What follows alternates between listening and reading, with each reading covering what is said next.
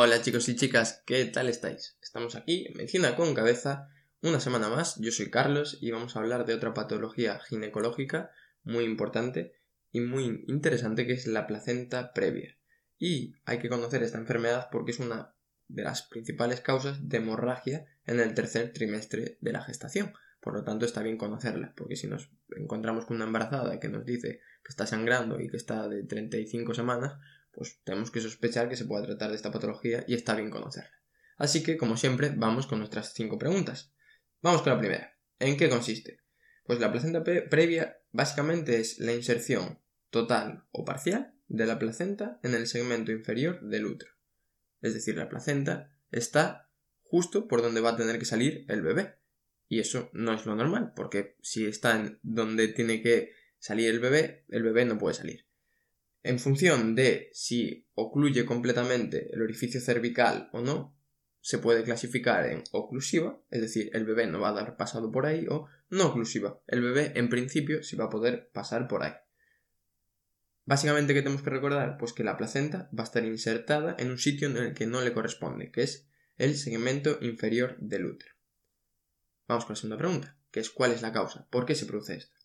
Pues no hay una única causa concreta, pero sí que está asociada con diversos factores, diversas situaciones, como puede ser la edad materna mayor de 35 años, es decir, una madre añosa, una madre pues de 37 años tiene más riesgo de que tenga una placenta previa que una madre de 29, por ejemplo.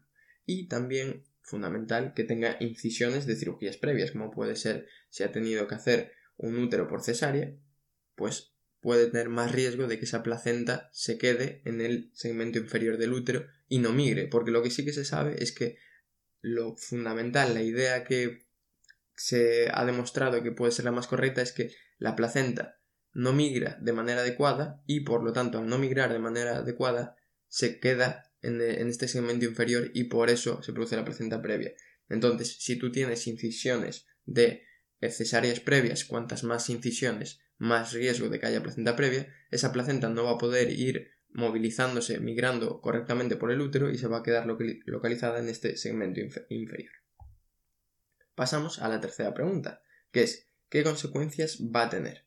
Pues lo más importante es una hemorragia indolora, de sangre brillante, es decir, de sangre roja, de sangre reciente.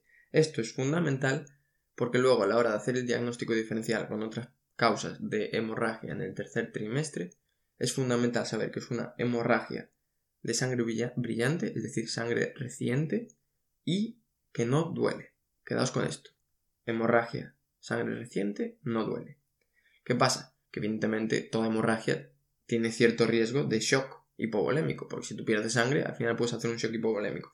En este caso, el riesgo, digamos que es entre comillas bajo, porque como está sangrando la mujer, se da cuenta y si ve un sangrado muy importante, acudirá a urgencias rápidamente, ¿no? Entonces el riesgo de shock es bajo, pero se puede dar. Esa sería la primera o la complicación más importante. Y una máxima, una frase que hay por aquí es que toda hemorragia del tercer trimestre es una placenta previa si no se demuestra lo contrario.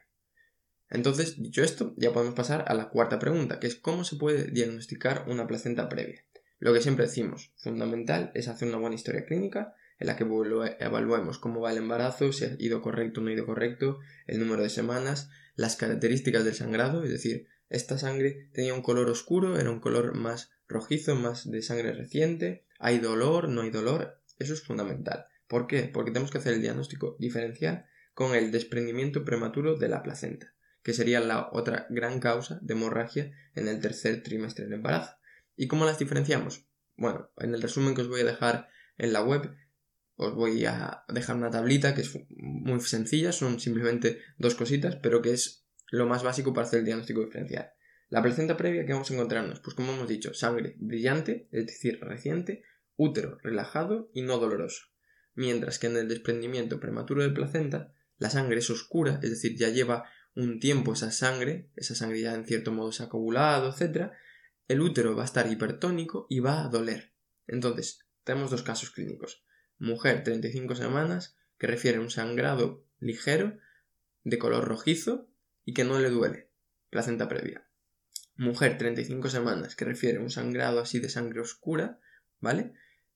Y le duele mucho. desprendimiento prematuro de placenta. Eso es fundamental. Y otra cosa, no podemos hacer un tacto vaginal, porque lo que podemos hacer al hacer el tacto vaginal es que aumentes el riesgo de que el sangrado sea mayor y que la hemorragia sea más grave.